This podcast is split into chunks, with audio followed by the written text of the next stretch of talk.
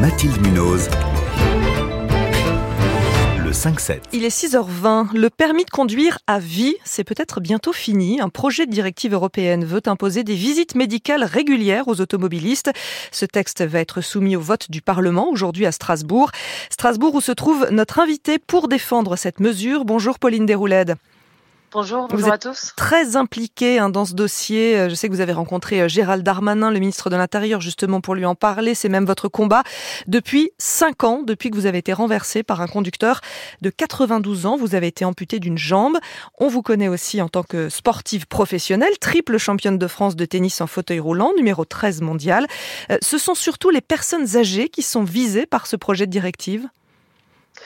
Alors écoutez, pas du tout. Euh, comme je l'ai toujours dit depuis cinq ans, euh, il est question de mettre en place des visites médicales obligatoires pour tous les conducteurs, pas du tout uniquement les, personnes euh, âgées. Le, le but c'est pas de stigmatiser les seniors. On est bien conscient que l'âge fait partie des facteurs qui peuvent altérer l'aptitude à la conduite, mais pas seulement. Je prends souvent l'exemple d'une personne de 50 ans qui n'est donc pas âgée, mais qui peut avoir un début de maladie dégénérative, qui peut être tout à fait moins apte à conduire euh, par rapport à une personne de 80 ans qui a toutes les facultés. Donc c'est pas une question d'âge, on n'est pas tous égaux. C'est pour ça qu'il faut contrôler tout le monde euh, au cours de sa vie. Et le but, c'est vraiment de ne plus donner le permis de conduire à vie et de simplement repasser à un contrôle médical pour être sûr qu'on est capable encore de conduire. Et vous pensez que si ce contrôle avait existé il y a 5 ans, l'accident dont vous avez été victime n'aurait pas eu lieu? Je, je, pense en effet que mon accident et, et, et bien d'autres, parce qu'il y en a eu bien d'autres depuis, euh, aurait pu être évité si une seule personne avait arrêté de conduire. Vous savez, j'ai eu l'occasion d'avoir un échange avec le conducteur qui m'a fauché parce que j'avais besoin de, de, comprendre avec qui j'avais affaire. Et ce mhm. conducteur, il était tout à fait responsable. Sa, sa responsabilité n'était pas du tout mise en, en, cause, mais il était bien inapte. Et surtout, euh, ce sont ses mots. Il m'a dit que s'il y avait une loi, il l'aurait respectée. Il avait essayé d'arrêter de conduire maintes et maintes fois. Mais vous savez, c'est difficile euh, de s'auto-évaluer, de se dire euh, euh, j'arrête. Il y en a qui ont la force, mais mais on, ça ne peut pas uniquement reposer sur la responsabilité individuelle. Comme c'est difficile aussi pour les familles d'avoir parfois le, le, mauvais rôle, d'utiliser des subterfuges pour faire arrêter quelqu'un de conduire. Donc c'est pour ça que aujourd'hui l'État et au niveau de l'Europe doit légiférer pour mmh. mettre en place ces visites. Lui, en l'occurrence, qu'est-ce qui s'est passé? Il avait confondu les deux pédales, c'est ça, accélération et frein?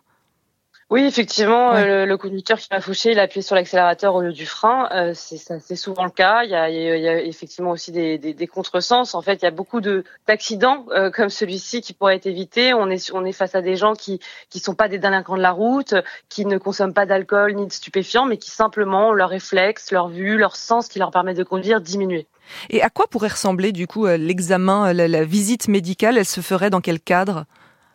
Je ne vais pas répondre à la place euh, des, des médecins, mais ce qui est, ce qui est très important, c'est que cette visite, il y a un diagnostic clair, et je, je, je c'est ce qu'on dit, c'est que les États membres euh, statueront, mais en tout cas, c'est une visite qui devra servir, justement, comme je le redis, à tester les, les sens qui nous permettent de conduire.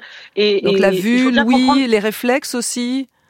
Effectivement, tout ce qu'on appelle les capacités cognitives, physiques, sensorielles qui nous permettent de conduire, il faut, faut bien comprendre que cette visite, si on la passe, euh, le, le, but ce sera pas de, d'arrêter de, de, conduire. Cette visite, elle pourra servir, par exemple, à faire un rappel au conducteur de porter des lunettes. Vous savez, il y a la, la, plupart des gens euh, qui ont un problème de vue ne portent pas leurs lunettes euh, quand, quand ils conduisent. Donc, ça sera un, un, un, rappel, ça sera de la prévention, et surtout, ça évitera euh, des, des drames qui, qui encore une fois, je le dis, pourrait, pourrait être évité. Euh, mon accident est un exemple, mais, mais pas seulement.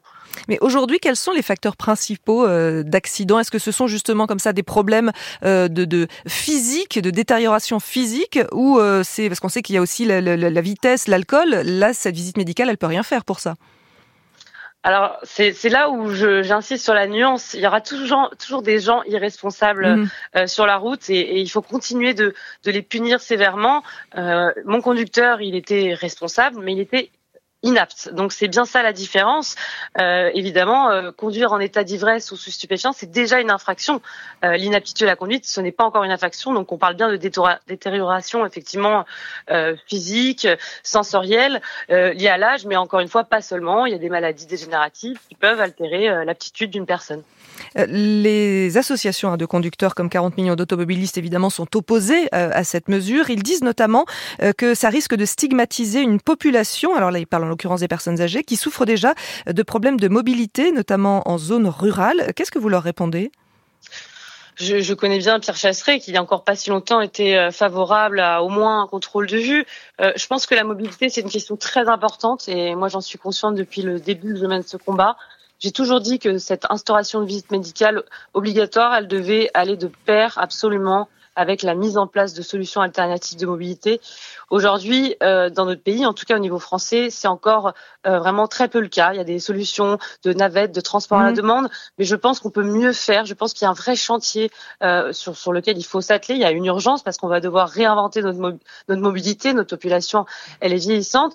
Donc, on a plein de solutions. On a par exemple de réinsérer aussi le commerce ambulant. Vous savez, il y a plein de, de, de campagnes où on a besoin de la voiture pour aller vers les premiers commerces. Donc, je pense qu'il faut se mettre à une table, penser à toutes ces solutions, mais je, je laisse en tout cas au, gouvernement euh, euh, cette tâche euh, qui, qui, vraiment sera une mission importante. Je le redis, hein, c'est un projet de directive donc à l'échelle européenne, mais il y a déjà plein de pays européens qui ont mis en place des mesures similaires. la France fait même figure d'exception avec l'Allemagne et la Pologne.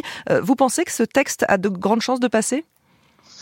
Écoutez, ça fait deux jours que je suis ici au Parlement. Effectivement, c'est un sujet sensible. Il y a, il y a beaucoup de, de, partis qui sont partagés, mais je pense que tout le monde a compris ici que l'enjeu, c'est de sauver des vies. Et, et l'enjeu de sauver des vies, ça n'a pas de couleur politique.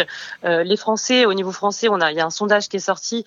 Les Français sont prêts à accueillir une mesure euh, comme celle-ci. Moi, j'ai une confiance inébranlable depuis le début que je mène ce combat. Je, je fais confiance à nos personnalités politiques de tous les partis. Je m'en remets à eux. Aujourd'hui, c'est plus entre mes mains. Euh, j'ai pu leur parler. Donc c'était euh, une, occasion et j'espère qu'ils ils, voteront cette mesure de bon sens pour nous tous. Et comment vous expliquez que la France fasse figure d'exception? Pourquoi ça a bloqué et ça bloque depuis si longtemps chez nous?